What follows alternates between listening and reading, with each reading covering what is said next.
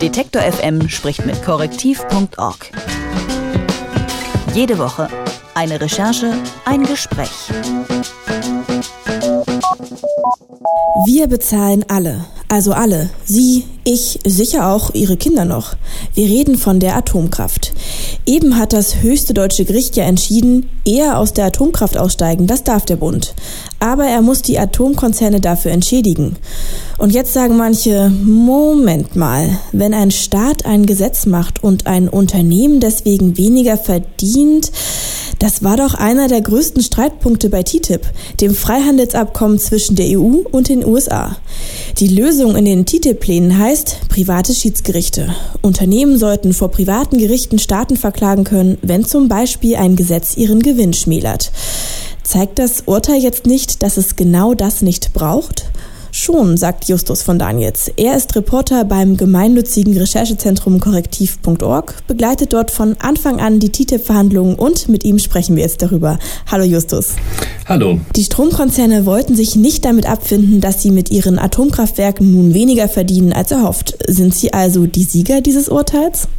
Naja, so ganz äh, kann man das nicht sagen. Die Stromkonzerne wollten gerne 19 Milliarden Euro haben, weil sie gesagt haben, ähm, so viel Geld hätten wir noch verdient, äh, wenn die Atommeiler noch weitergelaufen wären.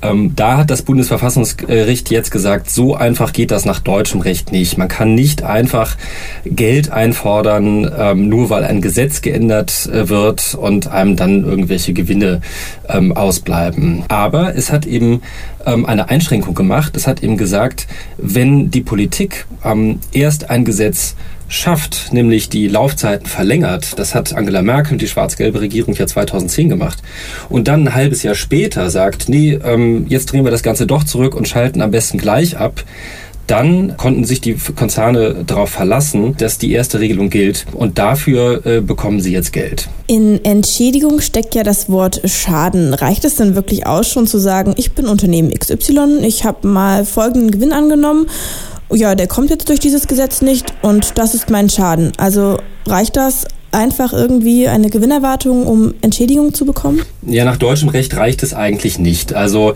ähm, nach deutschem Recht gilt, dass wenn ein Unternehmen irgendwie investiert hat, weil es weiß, dass man in Deutschland eben Atomkraft betreiben kann, dann kann es sich eben in, in bestimmtem Maße darauf verlassen. Und das kennen wir eigentlich auch als Bürger, wenn irgendein Gesetz verändert wird, was weiß ich, dass bestimmte ähm, Vorteile zurückgenommen werden, die ich als Bürger hatte, dann gibt es meistens irgendwelche Übergangsfristen oder es heißt, dieses Gesetz gilt dann erst ähm, in einem Jahr, so dass man sich irgendwie darauf einstellen kann. Also der Staat schafft eigentlich Möglichkeiten normalerweise, dass man, dass ich mich als Bürger, aber dass sich auch Unternehmen darauf einstellen können.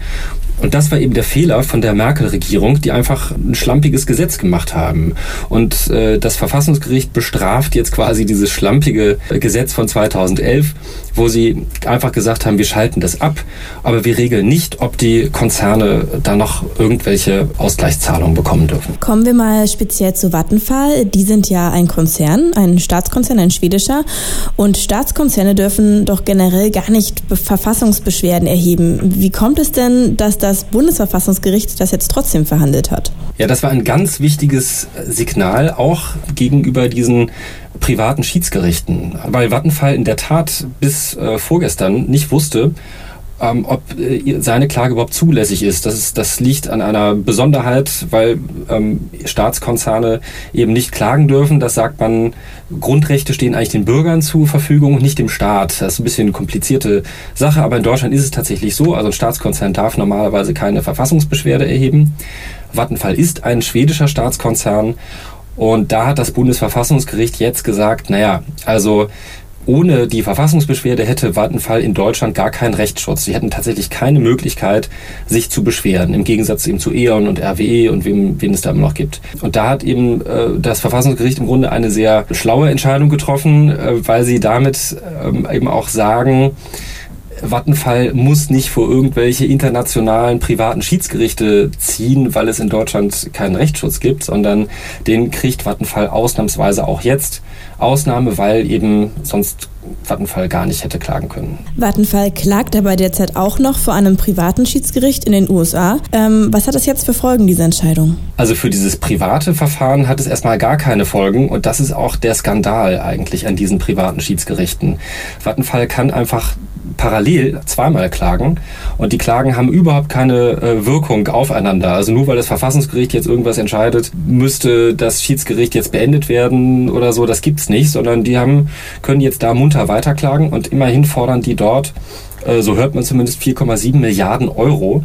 Und diese Schiedsgerichte, die verhandeln eben nochmal nach ganz eigenen Kriterien. Also die gucken sich nicht das deutsche Grundgesetz in der Rechtsprechung des Bundesverfassungsgerichtes an, sondern die gucken sich bestimmte ähm, Handelsverträge an, in diesem Fall Energieverträge, und urteilen danach, ob Vattenfall irgendwie enteignet wurde oder eben jetzt entschädigt werden muss. Und das befürchten eben viele Kritiker, dass äh, solche Klagen bei CETA und TTIP normal werden. Und da sagen tatsächlich viele, dass diese Schiedsverfahren nicht in Ordnung sind. Nehmen wir jetzt mal an, die ganze Sache wäre keine Verfassungsbeschwerde gewesen, sondern eben vor einem privaten Schiedsgericht verhandelt worden. Wie hätte das denn dort ausgesehen? Wäre irgendetwas anders gewesen? Ja, also es gibt einen ganz wichtigen Unterschied. Und zwar entscheidet das Verfassungsgericht ähm, nicht sofort, äh, ob das Unternehmen jetzt irgendwie zwei Milliarden Euro kriegt, sondern es sagt erstmal, das Gesetz war verfassungswidrig. Damit gibt das Verfassungsgericht dem Staat nochmal die Möglichkeit, darauf zu reagieren und zu sagen, okay, dann ändern wir das Gesetz oder wir schaffen einen anderen Ausgleich für diese Konzerne. Und es gibt eben nicht sofort so einen Schadensersatz, der irgendwie so und so viele Milliarden haben, haben muss. Bei diesen Schiedsgerichten, die können nicht einfach über ein Gesetz entscheiden, sondern die entscheiden nur, wurde das Unternehmen beschädigt, kriegt es dafür Geld und dann sagen die sofort, okay, dafür gibt es so und so viele Milliarden Euro. Das ist natürlich sinnvoll, wenn es eben so wie vor deutschen Gerichten erstmal die Chance gibt, auch für den Staat nochmal andere Lösungen zu finden. Bei Schiedsgerichten geht es eben nur ums Geld. Die Entscheidung des höchsten deutschen Gerichts zum Atomausstieg zeigt, private Schiedsgerichte sind unnötig. Das sagt Justus von Daniels. Er ist Reporter beim gemeinnützigen Recherchezentrum korrektiv.org und hat uns mal erklärt, wieso er das so sieht. Dankeschön. Ja, vielen Dank. Detektor FM spricht mit korrektiv.org. Jede Woche eine Recherche, ein Gespräch.